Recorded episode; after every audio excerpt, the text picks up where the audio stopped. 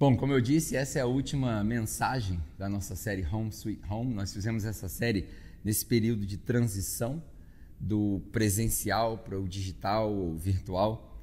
A gente aprendeu muita coisa, os temas foram interessantíssimos. Eu quero te convidar a voltar nessa série. Se eu não me engano, são sete mensagens ou oito mensagens. Dá uma olhada nas últimas mensagens. Certamente teve muito conteúdo bom que pode agregar valor na sua vida. E hoje é a última série. E eu quero terminar essa série com, com um tema que todos nós precisamos aprender. Eu quero falar sobre misericórdia. E antes de falar sobre misericórdia, eu quero começar com um breve testemunho. Talvez você não conheça a minha história, talvez você nem me conheça, talvez você tenha tropeçado aqui no nosso canal, e se esse é o caso, eu quero te dizer seja bem-vindo. Espero realmente que você tenha uma ótima, uma ótima experiência conosco. Bom, parte da minha história é que eu fui criado numa família que não tinha nenhuma religião, nenhuma nenhuma fidelização cristã. E nessa criação, como todo adolescente, eu tive os meus problemas, as minhas revoltas. Fato é que aos 17 anos de idade eu já tinha tido problemas gravíssimos com meu pai e a gente se desentendeu e eu saí de casa aos 17 anos de idade.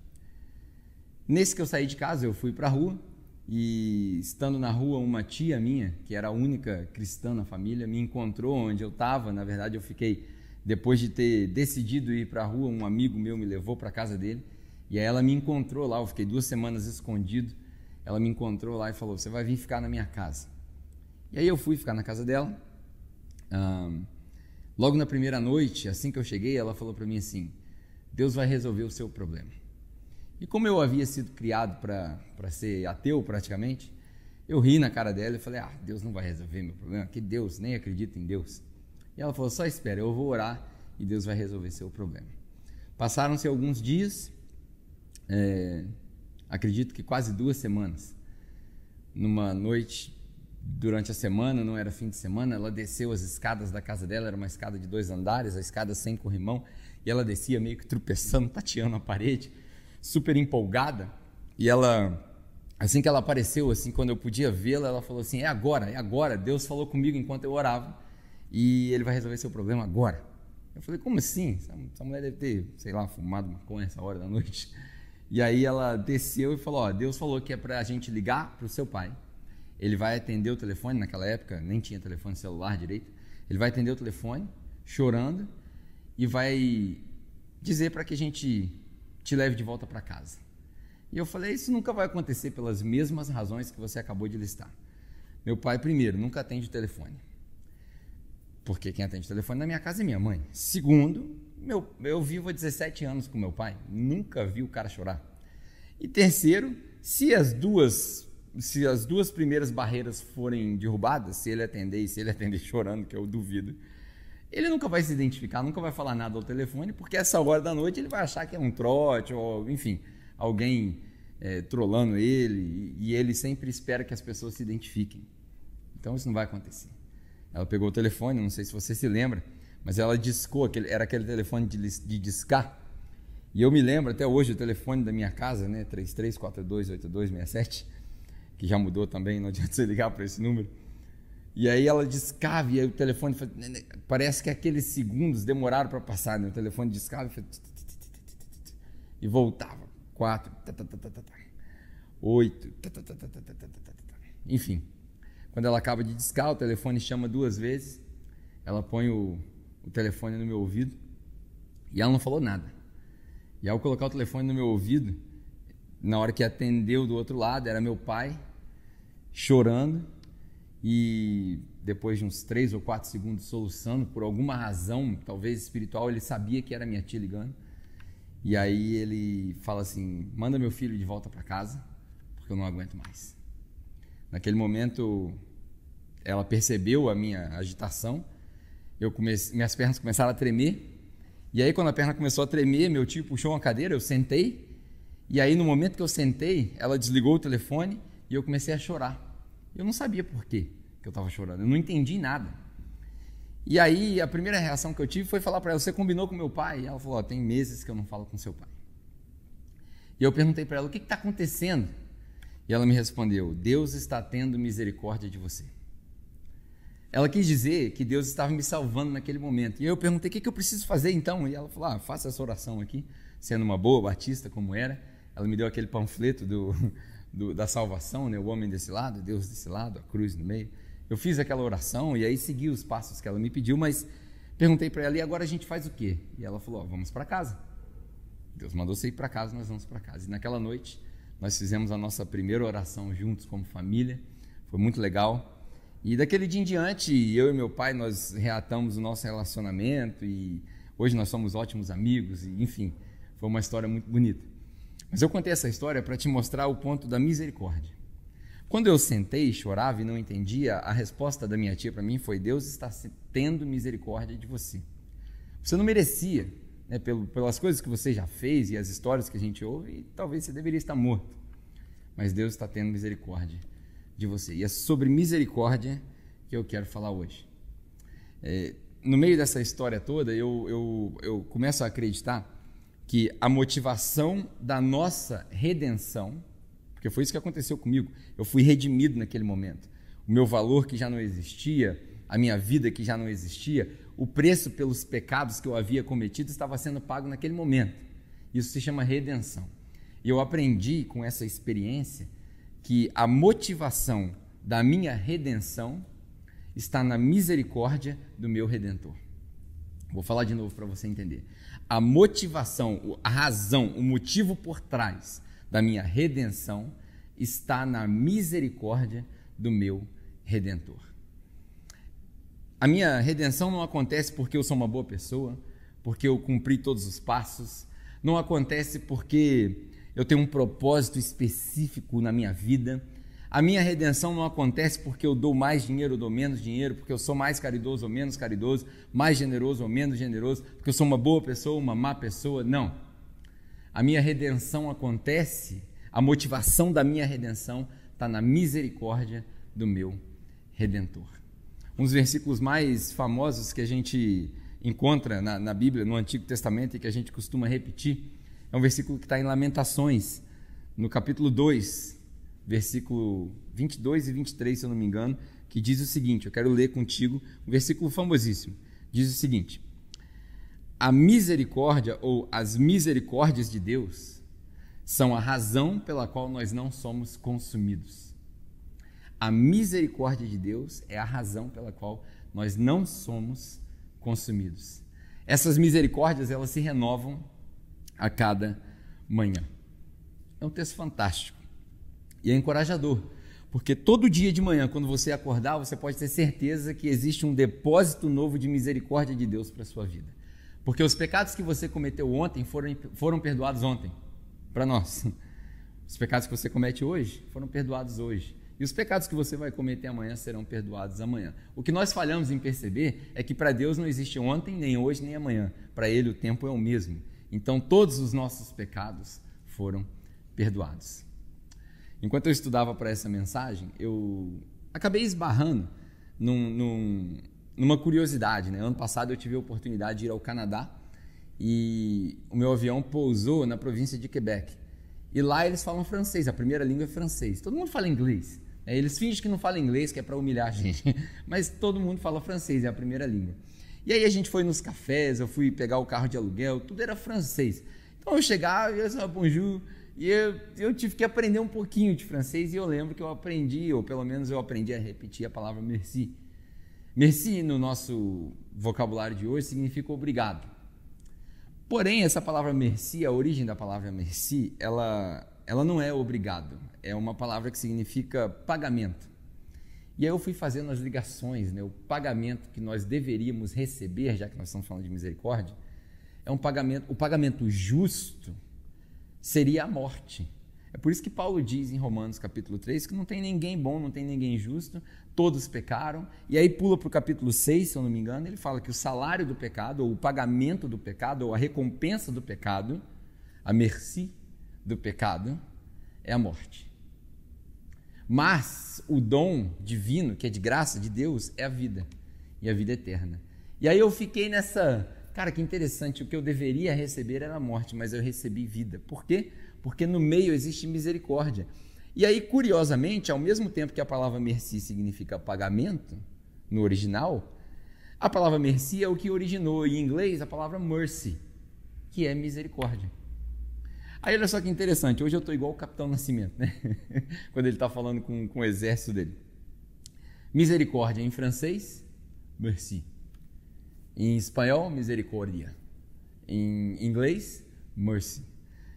Agora, na língua do céu, misericórdia significa você está perdoado.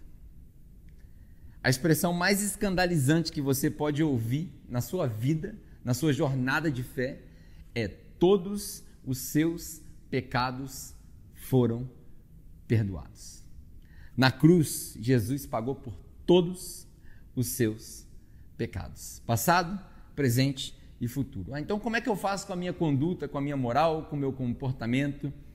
Cara, se você continuar se aprofundando, você vai perceber que uma vez que você foi salvo, você passa a agir por gratidão e essas coisas, esses pecados, essas, essas é, recorrências do pecado passam a ter menos relevância para você. Mas isso é papo para um outro dia. O que eu quero fazer hoje, falando sobre misericórdia, eu quero usar um texto que pode valer para a nossa igreja. E talvez você esteja nos assistindo e nem parte da nossa igreja você é. Fica aqui o convite, junte-se a nós, tem espaço para você também, mesmo online. Mas esse texto em particular eu quero usar para a nossa igreja nesse, nessa parte da minha mensagem. E logo depois da gente fazer essas observações a respeito do texto no, no livro de Tiago, o irmão de Jesus, aí a gente tira alguns princípios que são universais que podem servir para todos nós. Beleza? Vamos lá? Eu quero ler contigo Tiago. Primeiro nós vamos ler um trecho de capítulo 3 e depois nós vamos voltar para o capítulo 2. Tiago, o irmão de Jesus, provavelmente o cara mais frustrado da Bíblia, porque você imagina Tiago brincando de pique-esconde com Jesus quando era pequenininho. Jesus contando, um, dois, três, quatro, cinco, aí Tiago esconde, Jesus fala, é, preparados ou não, né? ready or not, here I come, e aí na hora que ele fala, ele fala, já sei onde você está, um, dois, três, Tiago. Por quê? Porque eu já sei onde você está. Ele sabia de todas as coisas, era injusto, mas brincadeiras à parte, Tiago, que deveria ser o, o, o, a pessoa mais preeminente da igreja, na história da igreja, por uma lógica, né? era irmão de Jesus, conhecia mais Jesus, ele escreve uma carta à igreja, e nessa carta a gente tem algumas coisas que podem servir para a nossa igreja. Então nós vamos ler primeiro capítulo 3, do versículo 13 ao 17, são só quatro versículos. E aí depois a gente volta para o 2 para lermos do versículo 1 ao 13. Tiago, capítulo 3, versículo 13 ao 17. Diz assim: Quem é sábio e tem entendimento entre vocês? É uma pergunta. Quem é sábio? E quem tem entendimento entre vocês? Esse que tem entendimento, que o demonstre seu, pelo seu bom procedimento, mediante a obras praticadas com humildade que provém da sabedoria. Contudo, se vocês abrigam no coração inveja, amargura, ambição egoísta, não se gloriem disso, nem neguem a verdade. Esse tipo de sabedoria, que tem amargura, inveja, por aí vai, esse tipo de sabedoria não vem dos céus, mas é terrena, não é espiritual. Essa sabedoria aí não é espiritual, ela é demoníaca. Pois onde há inveja e ambição egoísta, aí há confusão e toda espécie de males. Mas, grava bem isso, mas a sabedoria que vem do alto, a sabedoria que vem do céu, a sabedoria que vem de Deus, é antes de tudo, antes de qualquer característica dessa sabedoria, ela é pura, depois ela é pacífica, depois ela é amável, ela é compreensiva e grave bem isso, ela é cheia de misericórdia. Sabedoria que vem do alto, ela é cheia de misericórdia. E depois disso, ela tem bons frutos, ela é imparcial, ela é sincera e o fruto da justiça semeia-se em paz pelos pacificadores. Eu quis ler esse texto aqui para te ressaltar a, questão da sabedoria que vem do alto. Sabedoria que vem do alto é cheia de misericórdia. Grave bem isso. A sabedoria do céu, ela é cheia de misericórdia. Eu li esse texto só por causa desse pedaço. Agora a gente vai ler Tiago capítulo 2, versículo 1 ao 13. É uma, uma leitura um pouco longa, eu vou acelerar um pouco, mas é uma leitura que tem a ver com a nossa igreja. Então, quando eu ler os problemas que são citados aqui, eu quero que você pense no contexto da nossa igreja local, aqui, Capela. Eu não sou porta-voz da igreja, então não posso falar pela igreja no Rio, pela igreja em São Paulo, mas eu posso falar pela capela. Então, vamos pensar aqui na capela e talvez a igreja em Volta Redonda. Talvez, tá? Vamos lá. Capítulo 2 do livro de Tiago, do versículo 1 em diante, nós vamos até o 13. Tiago fala assim: Meus irmãos, como crentes em nosso glorioso Senhor Jesus Cristo, não façam diferença entre as pessoas, tratando-as com parcialidade. Aqui a gente já percebe um negócio interessante. O contrário do amor ao próximo não é ódio ao próximo. O contrário do amor ao próximo é parcialidade. É fazer diferença entre as pessoas. A gente vai ler aqui já já o que eu quero que faça valer para a nossa igreja. Suponho que na reunião de vocês entre um homem com anel de ouro e roupas finas e também entre um homem pobre com roupas velhas e sujas. Suponho que na reunião de vocês entre um pobre e um rico. Suponho que na reunião de vocês entre um político importante e uma pessoa qualquer. Suponha que na reunião de vocês entre uma pessoa que apoia o Bolsonaro e uma pessoa que apoia o Lula. Suponha que na reunião entre vocês entre uma pessoa que apoia o Flamengo, torcedor do Flamengo, e uma pessoa possuída pelo demônio, torcedor do Vasco. Brincadeira. Brincadeira. Suponha que na reunião de vocês entre alguém diferente. Suponha que na reunião de vocês entre um heterossexual e um homossexual. Suponha que na reunião de vocês entre alguém que gosta de X e outro que gosta de Y. Suponha que na reunião de vocês entre pessoas que são diferentes de vocês, porque nós somos a raça mais egoísta, a gente se associa com as pessoas iguais, a gente segrega, a gente divide e a gente não entendeu o que Jesus disse quando ele falou amar ao próximo. Suponha que na sua reunião de domingo, no nosso culto, entre uma pessoa ou pessoas diferentes de você. Aí você disse para as pessoas iguais a você. O rico, porque nós somos ricos, que tem anel de ouro, roupas finas, que apoia o mesmo candidato, que vive no mesmo bairro, que tem o mesmo estilo de vida. Suponha que você disse para essa pessoa: vem, senta aqui na frente, no lugar de honra, no sofá confortável. Aqui no nosso espaço a gente tem sofás, como você vê, a gente arruma aqui como se fosse a sala de uma casa. Senta aqui onde o ar-condicionado pega melhor, senta aqui onde a almofada é mais confortável. Senta aqui na cadeira de destaque. E para a pessoa pobre, diferente de você, para a pessoa que apoia um candidato diferente, para a pessoa que tem uma opinião diferente, porque a gente não aprendeu a ter paz com todos, tem que ser do mesmo jeito que a gente quer. Suponha que para a pessoa diferente você fala, você não, você se senta lá atrás, lá onde não tem cadeira, lá no overflow, né? Lá você senta lá onde eu, onde eu passo os pés. Vocês não acham que vocês estão julgando errado? É isso o texto diz assim. Vocês não acham que vocês estão aplicando um julgamento de maneira errada? E aí no versículo 5 ele fala assim: Ouçam, meus amados. Não escolheu Deus os que são pobres aos olhos do mundo para serem ricos em fé e herdarem o reino que ele prometeu aos que amam? Note que o critério para entrar no reino não é ter isso ou aquilo, ser isso ou aquilo, é amar a Deus. Aqui já é um choque para nós. Mas vocês têm desprezado o pobre. Não são os ricos que oprimem vocês, não são os ricos que levam vocês aos tribunais, não são os ricos que difamam o nome que vocês declaram santo. A gente tem essa mania né, de oprimir os que nos amam e amar os que nos oprimem. Isso já é de muito tempo. Parece que nós fomos criados com uma mentalidade escravacionista, onde a gente valoriza quem oprime a gente e a gente desvaloriza quem nos ama. Tá parecendo até aquelas músicas de dor de cotovelo, né? Mas não é isso não. Se você de fato, se vocês de fato obedecerem à lei do reino, ou à lei de Deus, ou à lei suprema, a lei mais importante que é amar ao próximo como a ti mesmo, a lei que não só é de Deus, mas te leva para Deus, isso aqui é interessante, Tiago colocando. Tiago escreve a carta da prática. Né? A fé sem obras é morta, é o versículo mais famoso aqui de Tiago. E aí ele diz o seguinte: se vocês praticarem essa lei, talvez, é, e aí é uma conjectura minha, quando ele escreve, ele fala assim: vocês que são crentes, mas talvez até para o descrente. Quando você pratica essa lei que é de Deus, essa lei te leva para Deus. E é aí que vem o mistério da caminhada da fé cristã. Talvez a confissão seja uma parte da nossa salvação, mas não seja a determinação da nossa salvação. Não sei, quero que você pense a respeito disso. Mas essa expressão que ele usa é a expressão da lei que leva para Deus também, que leva ao entendimento de Deus. Se vocês praticarem essa lei, que é amar ao próximo como a si mesmo, estarão agindo corretamente.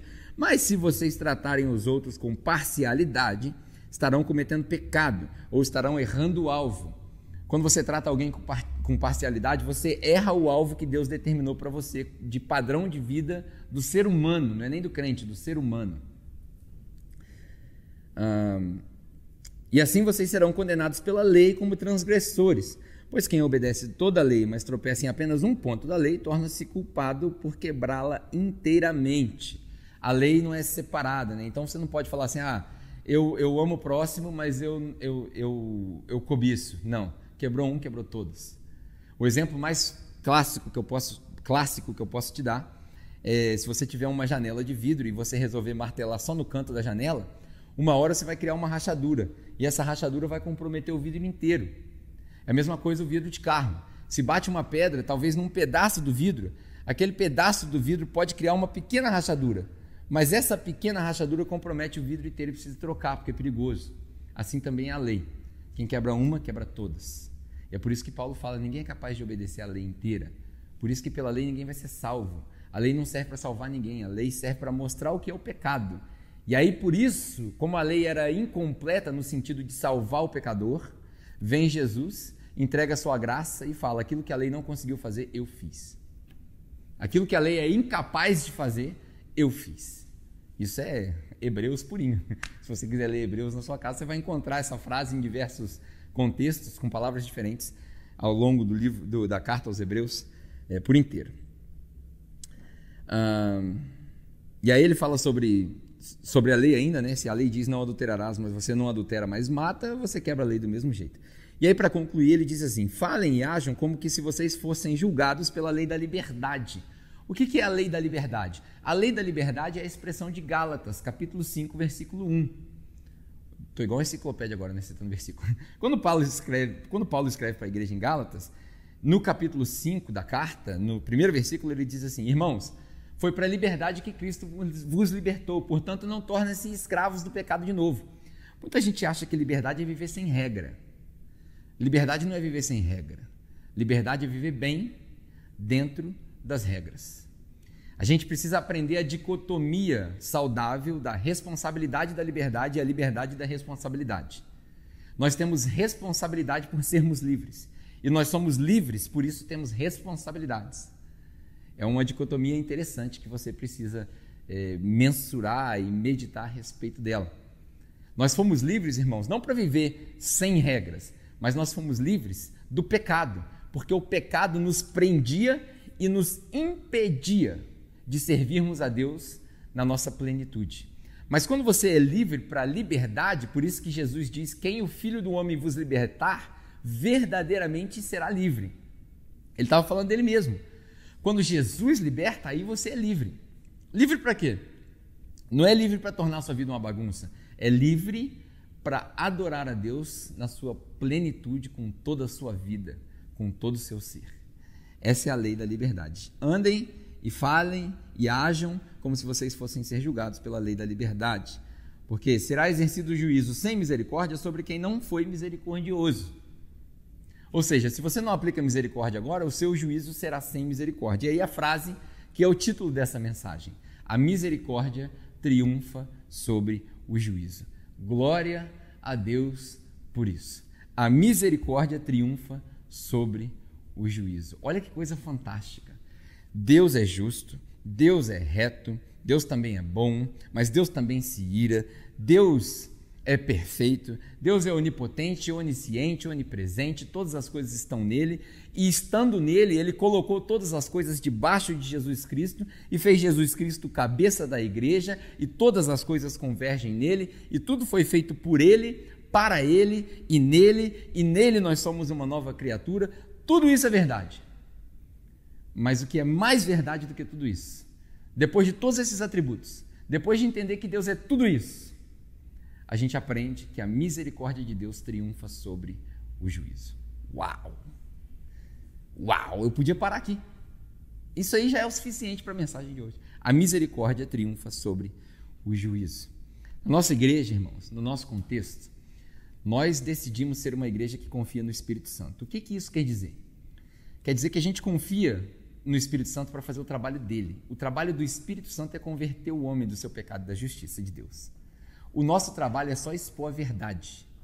Não é nem expor o pecado dos nossos irmãos, nosso trabalho é expor a verdade. Basicamente, nós, óbvio, nós somos limitados, né? A palavra de Deus não é isso daqui, isso daqui é um, talvez um pedaço da palavra de Deus, a gente pode dizer assim, não sei, pense na sua casa.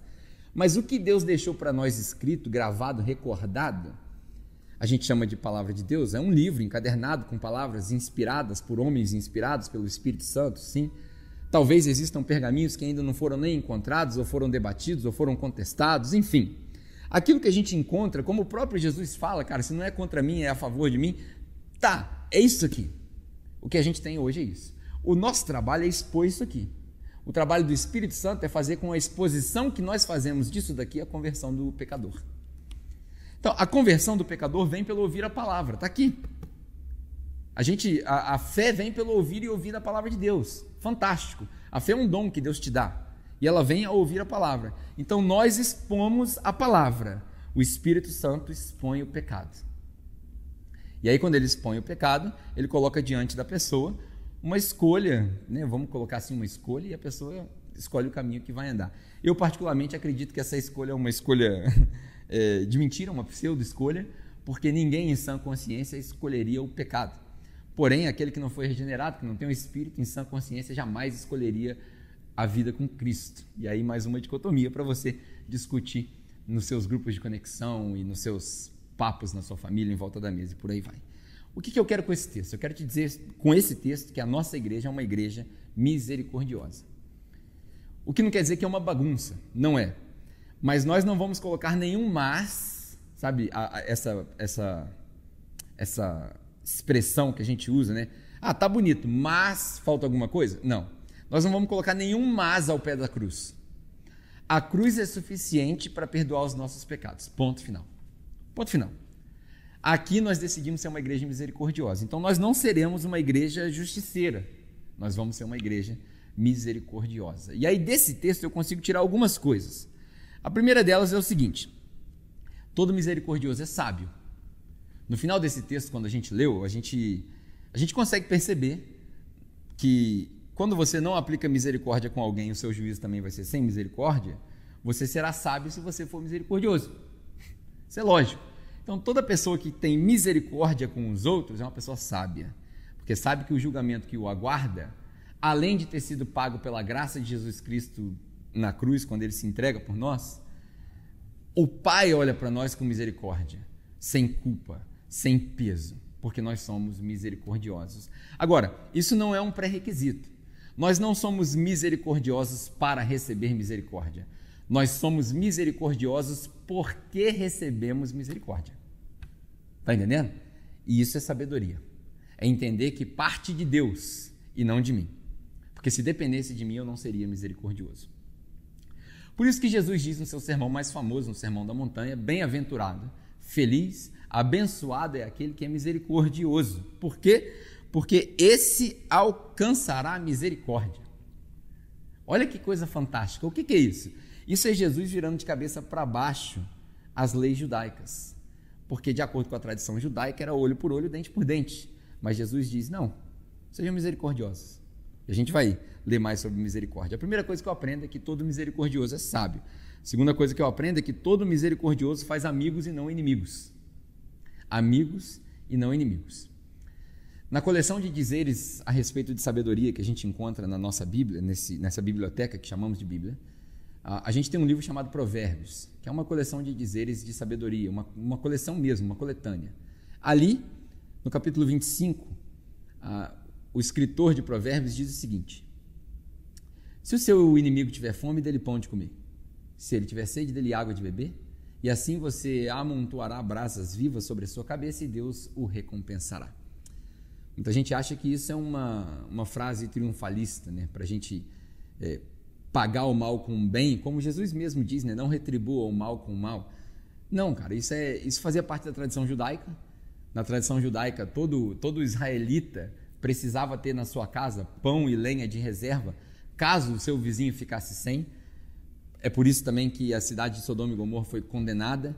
Existia, sim, a, a, a presença de pecados sexuais, imoralidade sexual em Sodoma e Gomorra, mas o principal delito daquela cidade era a falta de hospitalidade. E aí, se você lê as histórias em Gênesis com esse olhar, você vai ver que quando chegaram os estrangeiros, eles não recebiam os estrangeiros. E esse era o maior pecado, porque Deus ordenou que os israelitas fossem hospitaleiros. É por isso que a gente encontra as histórias bizarras do, do cara oferecendo as filhas para que eles não, para que os, os, estrangeiros que estavam hospedados na sua casa não fossem é, abusados. Óbvio, tem todo um contexto histórico, eu não vou entrar nisso hoje, mas era uma ordem de Deus ser hospitaleiro. E todo israelita precisava ter pão e lenha para o café da manhã de um vizinho que talvez estivesse necessitado.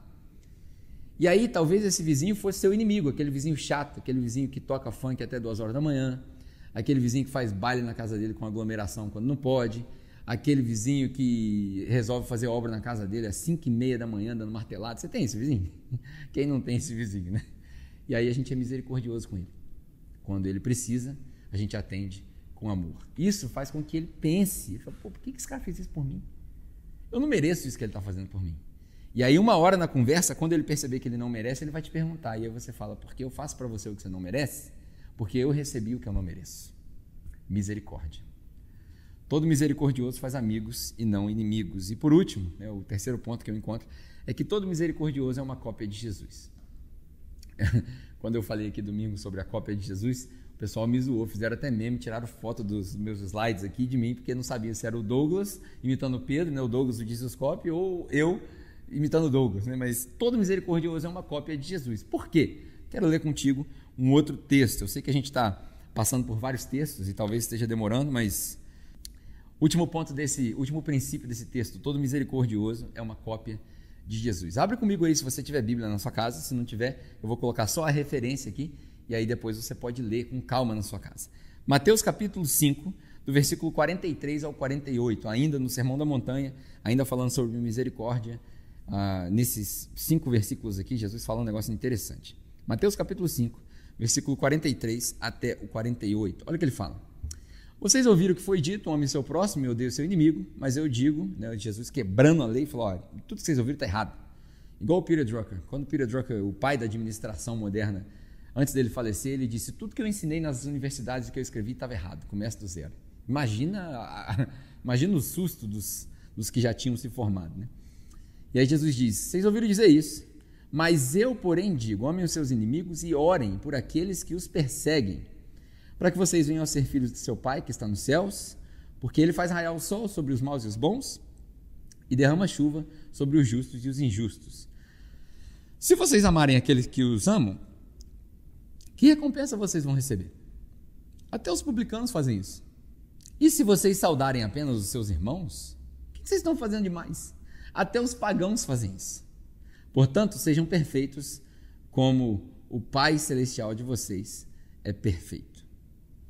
Olha que interessante, esse versículo termina com a palavra perfeito. E no nosso português clássico, a gente, a gente entende a palavra perfeito como sem falha. Porém, no grego, a palavra que ele usa aqui, se eu estiver pronunciando correto, é eleos, que é misericórdia. Então ele termina esse texto, faz muito mais sentido quando você lê misericórdia, porque ele fala, cara, ame seus inimigos e ore pelos que te perseguem, porque se você amar só os seus amigos, o que, que, que, você está fazendo demais? Os publicanos fazem isso, os pagãos fazem isso. Mas amar os seus inimigos e orar por eles, cara, orar pelos seus inimigos, mano, orar pelos seus inimigos é punk, é dose. Orar por aquela pessoa que te faz mal, uh, é dose. E aí Jesus fala: não, é assim que eu quero que vocês façam. Por quê? Sejam, último versículo 48, sejam misericordiosos como o Pai Celeste de vocês é misericordioso. Sabe por quê? Por que ele está falando de inimigos aqui? Quando você lê Paulo no capítulo 5 de Romanos, carta clássica, fantástica, um dia a gente vai explorar Romanos, ele fala assim: Deus nos perdoou e nos salvou, nos justificou, enquanto nós ainda éramos inimigos dele. Então, se Deus é misericordioso a ponto de amar os inimigos dele e os salvar, nós também devemos ser assim. Que coisa fantástica. E aí eu te faço uma pergunta. Minha pergunta é a seguinte, para você refletir comigo. Por quê? Por quê que nós nos tornamos uma igreja justiceira, com sede de justiça? Tudo bem que Jesus fala, bem-aventurados são os que têm sede de justiça, mas isso é outro contexto. É, é, ele está dando uma outra ideia. É aqueles que que clamam pela justiça divina, mas não para matar todo mundo, mas para igualar as coisas, para equalizar as coisas. Mas enfim, isso aí é outra coisa. Por que, que a pergunta é a seguinte: por que, que nós nos tornamos a igreja justiceira, que aponta o dedo ao invés de abrir os braços, se o único que é justo, o nosso Deus, escolheu, por causa do grande amor que ele tem conosco, né? É assim que fala Efésios capítulo 2, versículo 4. Deus sendo rico em misericórdia, por causa do grande amor que ele tem para conosco, nos salvou pela graça? Por que, que nós, sendo uma igreja que recebeu misericórdia, escolhe, escolhemos ser uma igreja que trabalha com justiça. Por que, que nós, sendo uma igreja que recebeu misericórdia, resolvemos exercitar só a justiça? Por que, que nós, enquanto cristãos, queremos justiça para o próximo e misericórdia para nós? Se a gente inverter essa mesa, inverter esse princípio e falar, não, vamos colocar justiça para mim e misericórdia para o próximo, nunca mais a gente aponta o dedo dentro da igreja. Nunca mais a gente faz assembleia para votar para expulsar a menina que engravidou antes do casamento. Nunca mais a gente aponta o dedo para o palco e fala assim: ah, aquele cara lá ele tem problema com álcool, ele não pode tocar no louvor. Aquele cara lá fuma maconha, não pode tocar no louvor. Aquele cara lá não pode pregar por causa disso, disso, daquilo. Tudo bem que eu, particularmente, acredito que a pregação da palavra é um negócio muito importante, a gente tem que ter seriedade no cuidar. Eu acho que uma pessoa que vive uma vida de pecados e não consegue se livrar do pecado não deveria ter a cara de pau de querer pregar, mas isso aí é outro assunto, porque a, a a performance da pessoa não define o propósito de Deus para a vida dela. A performance de alguém não define o propósito de Deus para ninguém. A sua performance não define o propósito de Deus para a sua vida.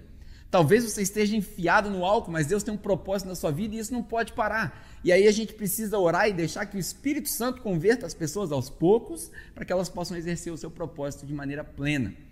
Mas essa cultura de apontar o dedo para o. Ah, ele não pode cantar no louvor porque ele é pecador. Mas se for assim, a gente não entendeu nada. Porque a audiência do grupo de louvor, ou a audiência da banda de louvor, não está sentada nas cadeiras na igreja, está sentada no trono no céu.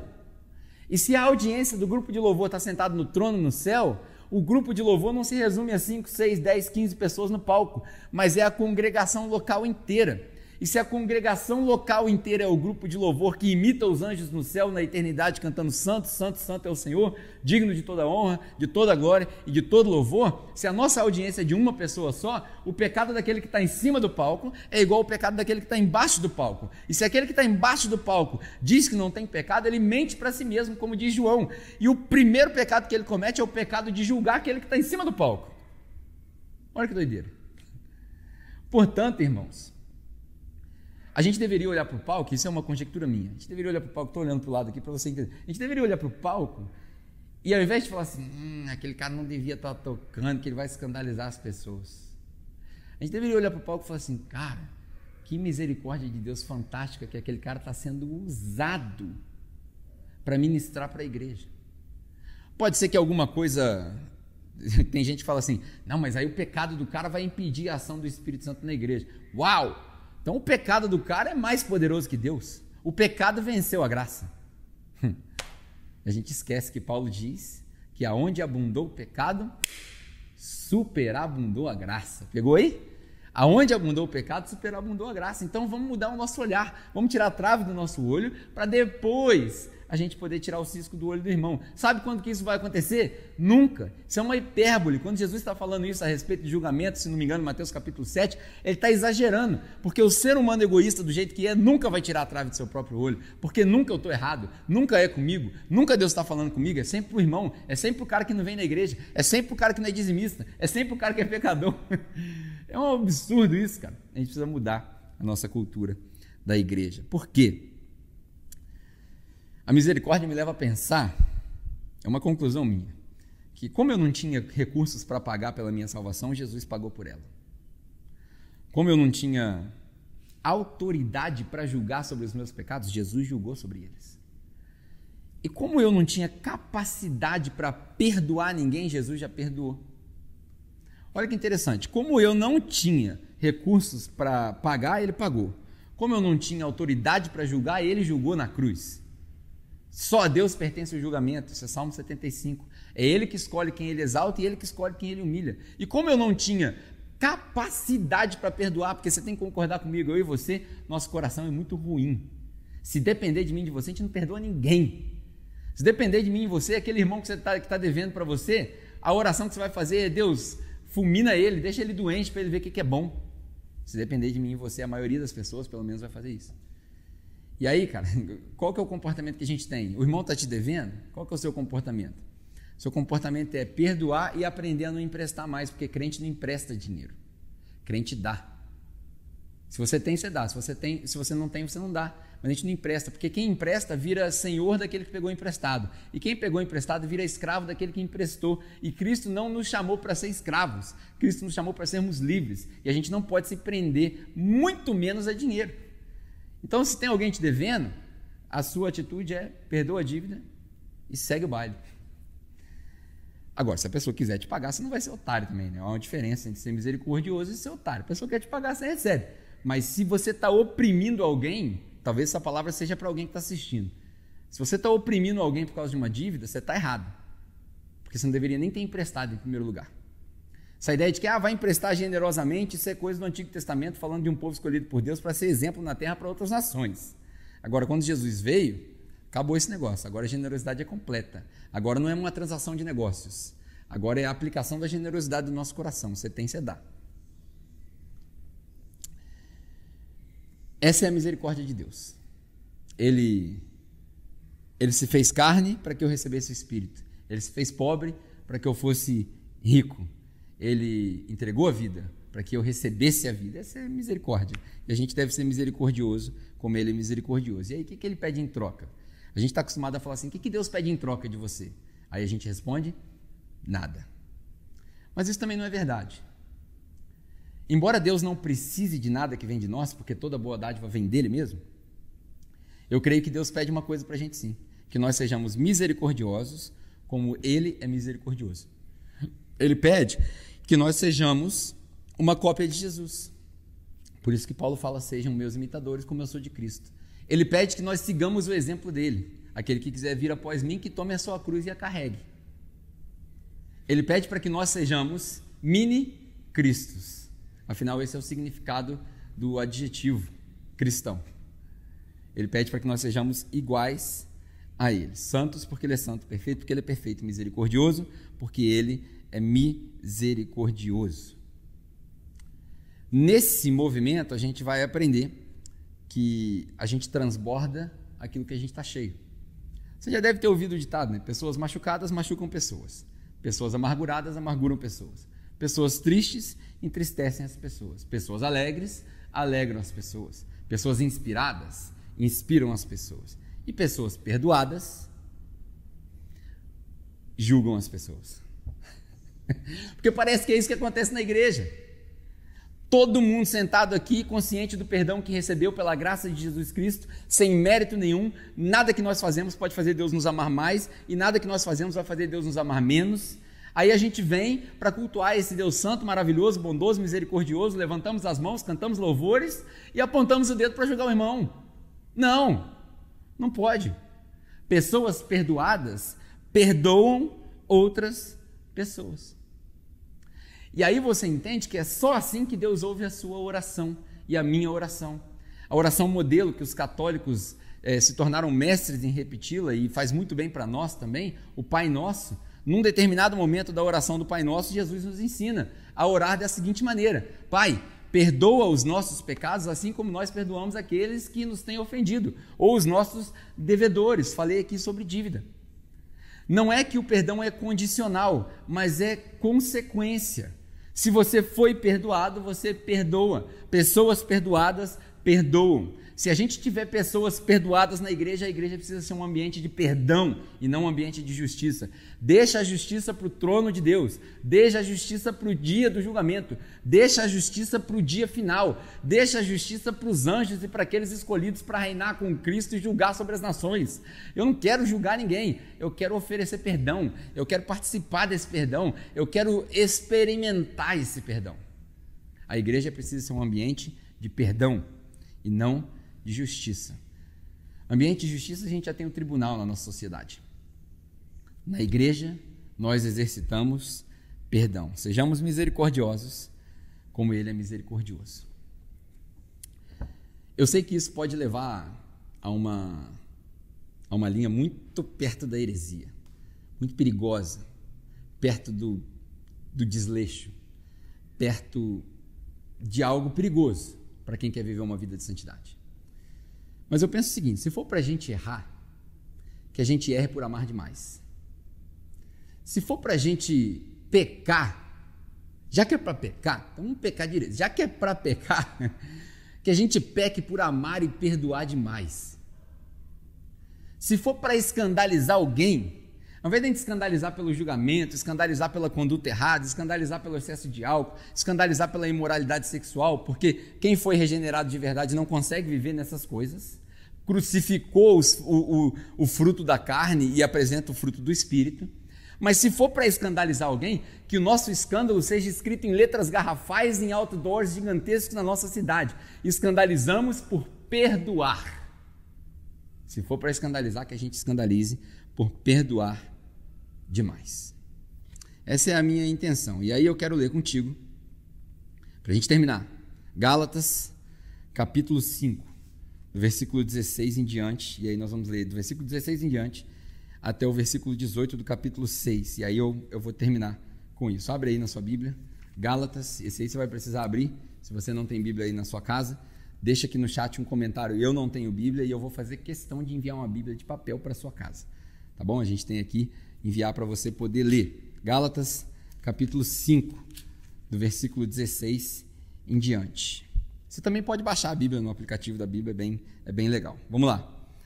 É, eu quero ler isso daqui, e aí, é, imagina o seguinte: imagina que nós somos a igreja de Gálatas e Paulo está escrevendo isso para nós hoje. Imagina que nós somos os Gálatas aqui e eu sou Paulo, falando para você, tá bom? É a última coisa que eu vou ler, esses versículos, e aí a gente vai acabar. Gálatas capítulo 5, versículo 16 em diante. Por isso eu digo: vivam pelo Espírito, e de modo nenhum vocês satisfarão os desejos da carne. Que é a fórmula para sair dos desejos da carne? Semana passada eu falei aqui sobre autocontrole, o controle dos desejos. Que é a fórmula? Vivam pelo Espírito. Simples. Vivam pelo Espírito, de modo nenhum vocês satisfarão os desejos da carne. Pois a carne deseja o que é contrário ao Espírito, e o Espírito o que é contrário à carne. Eles estão num conflito um com o outro de modo que vocês não fazem o que desejam.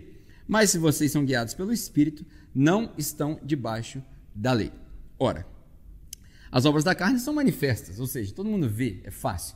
As obras da carne são manifestas: imoralidade sexual, impureza, libertinagem, idolatria, feitiçaria, ódio, discórdia, ciúmes, ira, egoísmo, dissensões, facções, inveja, embriaguez, orgia e coisas semelhantes. É importante a gente entender que Paulo diz coisas semelhantes. Eu creio que é porque não é uma lista exaustiva. Tem mais coisa aqui que talvez não deu para colocar aqui.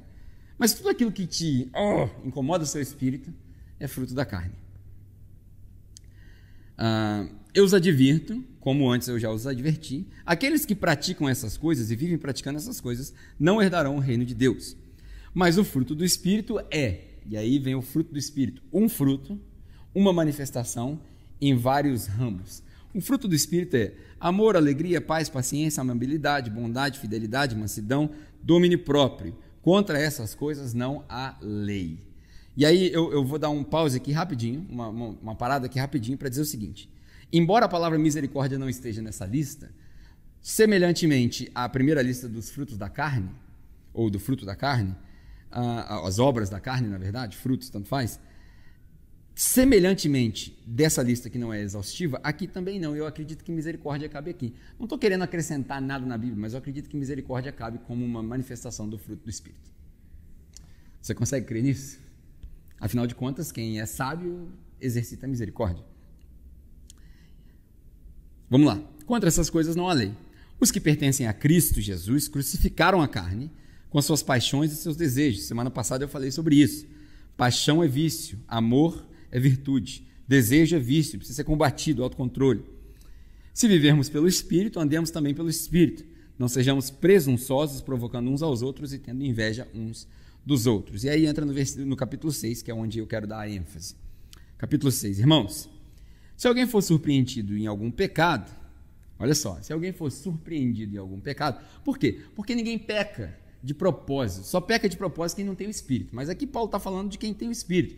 Então, os irmãos que estão na igreja, porque não existe igreja perfeita, certamente na nossa igreja aqui na capela já aconteceu, e se você não faz parte da capela faz parte de qualquer outra igreja, na sua igreja também já aconteceu. Se não aconteceu, vai acontecer. E se você não frequenta nenhuma igreja, você pode ter certeza que naquela igreja vai acontecer. Alguém vai pecar, alguém vai ser pego de surpresa, alguém vai cair, alguém vai escandalizar, e aí está nas nossas mãos como a gente lida com isso. Se alguém for surpreendido pelo, pelo pecado, vocês que são espirituais, Paulo falando, vocês que são espirituais, vocês deverão julgá-lo e excluí-lo com ódio no coração. É isso que falei? Não. Vocês que são espirituais deverão fazer chacota daquele irmão até que ele se sinta humilhado e saia por conta própria. É isso que está escrito aí? Também não. Embora é isso que a maioria das, das, das culturas que a gente já viveu façam. Vocês que são espirituais deverão restaurá-lo. O objetivo é sempre de restaurar a pessoa. Sempre, sempre, sempre. Não tem exceção. Pecou, restaura. Pecou, restaura. Até quando? Até cansar. E quando você cansar, aí você faz de novo. Quando Pedro perguntou para Jesus quantas vezes a gente deve, acho que foi Pedro, quantas vezes a gente deve perdoar um irmão? E aí Jesus fala para ele 70 vezes 7. Se você for curioso, você vai fazer essa conta, vai dar 70 vezes 7. 7 vezes 0 dá 0, 7 vezes 7, 49, 490 vezes. Se eu perdoar 490 vezes, na, quatro, na, quadra, na quatrocentésima, nonagésima primeira, acabou o perdão. Claro que não, gente. Claro que não.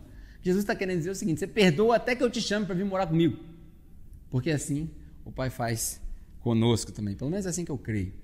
Existe um momento da justiça de Deus? Claro. Que momento é esse? Não sei. Aí você pergunta para Deus, resolve com Ele. Mas eu prefiro errar por perdoar demais. Inúmeras vezes, centenas de vezes, milhares de vezes.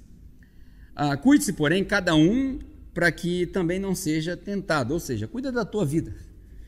Cuida da tua vida, leve os seus fardos pesados uns dos outros e assim cumpram, ah, levem os fardos pesados uns dos outros e assim cumpram a lei de Cristo. O que, que ele quer dizer com isso? Cuida da tua vida. E quando você perceber que você está cuidando bem da sua vida, que você não está caindo, e tem um irmãozinho ali que está escorregando e está pesado para ele, o que, que você faz? Você vai lá pegar o peso dele. E assim vocês cumprem a lei de amar o próximo. A lei de amar ao próximo não é individualista, não é egoísta, ah, eu cuido só da minha vida. Não, você cuida da sua vida e cuida da vida do irmão também. Não para apontar o dedo, mas para ajudar o irmão a ser restaurado na comunidade. Tem muita gente, principalmente os crentes, né? Isso aí me dá uma raiva, cara. Mas aí eu lembro que a gente não pode se apressar para se irar. O pessoal fala assim: salvação é individual. De onde você tirou isso? Salvação não é individual.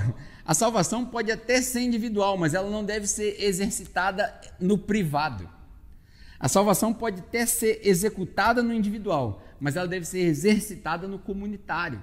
A salvação deve ser praticada na comunidade. E salvação não quer dizer só justificação, não quer dizer só ir para o céu, não quer dizer só ser perdoado os pecados. Salvação é o processo de se tornar como Jesus enquanto nós ainda estamos aqui. Salvação não é ir para o céu, é trazer o céu para a terra. Salvação não é esperar a eternidade que começa depois da morte. Salvação é entender que a eternidade sempre houve e você entra nela quando você é justificado. Está entendendo? É totalmente diferente. Falei tanta coisa espiritual aqui que eu não consigo nem repetir o que eu falei. Depois você volta aí e assiste e põe no Twitter, no Instagram aí, vai ficar legal. Para a gente terminar. Ah, se alguém se considera alguma coisa, não sendo nada, engana-se a si mesmo. Cada um examine seus próprios atos, né, tira a trave do seu olho, e então poderá orgulhar-se de si mesmo, sem se comparar com ninguém. Porque a, a gente vive na cultura da comparação, Instagram, você compara o melhor da vida dos outros com o pior da sua vida, e aí você vai cair na depressão. Ah, pois cada um deverá levar a sua própria carga. Olha só que interessante. Ele chama para responsabilidade, cada um carrega o seu. Mas ele chama também para misericórdia. Se está pesado para o irmão, você carrega o dele. Então, Paulo, no mesmo contexto, no mesmo parágrafo, ele diz: se você consegue carregar o seu, você carrega o seu irmão também. E todo mundo deve carregar o seu próprio. Interessantíssima essa dicotomia, muito legal. Aqui eu aprendi que a, a, gente deve dar conta dos pecados que eu, só eu posso resolver os meus pecados da minha vida, mas eu também preciso ajudar os irmãos naqueles pecados que precisam de ajuda de fora. É interessante esse contexto. Ah, o que está sendo instruído na palavra, partilhe todas as coisas boas com aquele que, que instrui. Ah, não se deixe enganar, de Deus ninguém zomba Pois o que o homem semeia, ele também colherá. Quem semeia para a carne, da carne colherá destruição, mas quem semeia para o espírito, do espírito colherá a vida eterna. E não nos cansemos de fazer o bem, pois no tempo próprio colheremos, se não desanimarmos. Portanto, enquanto nós temos oportunidade, façamos o bem a todos, especialmente os da família da fé. E aí Paulo fala assim: Veja com quais letras garrafais eu vos escrevo com o meu próprio punho. É como se Paulo estivesse gritando assim, ó. Ei, você tá entendendo o que eu estou falando? Você também peca. Gritei aqui. Né? Você também peca. E se você também peca, seja misericordioso. É isso que Paulo está gritando aqui. Os que desejam causar boa impressão exteriormente, tentando obrigá-los a se circuncidar. Ele fala sobre circuncisão, a gente não precisa passar sobre isso, não faz parte do nosso contexto.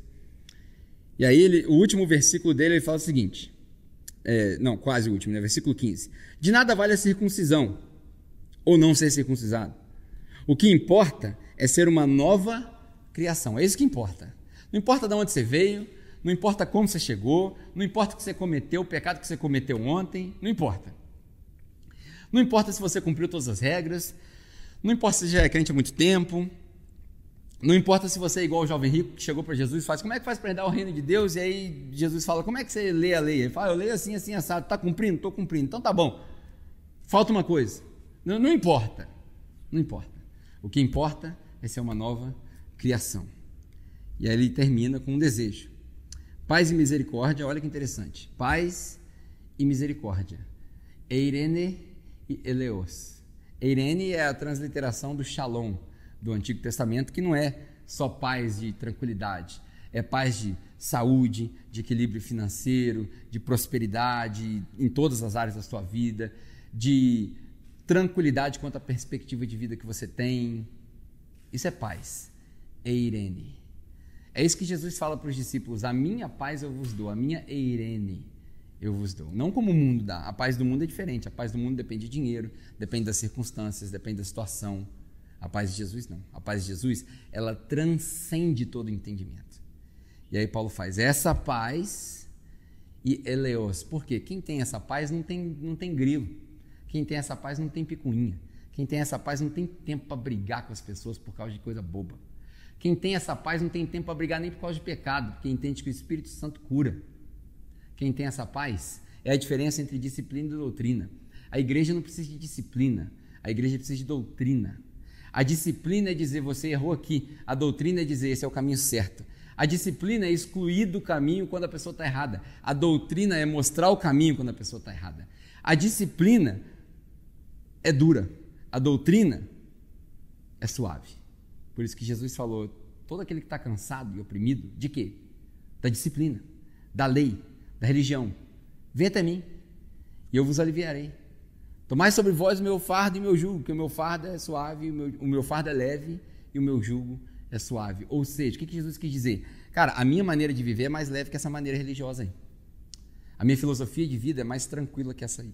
Tem uma filosofia, tem responsabilidade dentro da liberdade, mas é mais tranquilo. Pega o meu fardo, pega o meu jugo, vai ser melhor para você, você vai ficar aliviado. Paz e misericórdia sejam sobre todos os que andam conforme essa regra. Por isso que eu falei, liberdade é viver bem dentro da regra e não viver sem regras. E também sobre o Israel de Deus, a igreja. Sem mais, que ninguém me perturbe, pois eu trago no corpo as marcas de Jesus. Aí Paulo falando, tá bom, já falei bastante, não me enche mais o saco agora por causa de pecado. Irmãos, que a graça do nosso Senhor Jesus Cristo seja com o espírito de vocês. Amém. Eu vou terminar como Paulo. Contra essas coisas não há lei. E ponto final. Que a paz, a misericórdia e a graça do nosso Senhor Jesus Cristo seja com o espírito de vocês. Amém. Essa é a minha oração de hoje. Que a paz, a misericórdia e a graça seja com o seu espírito, aí na sua casa, com a sua família. Que você receba a paz, a misericórdia e a graça. Amém.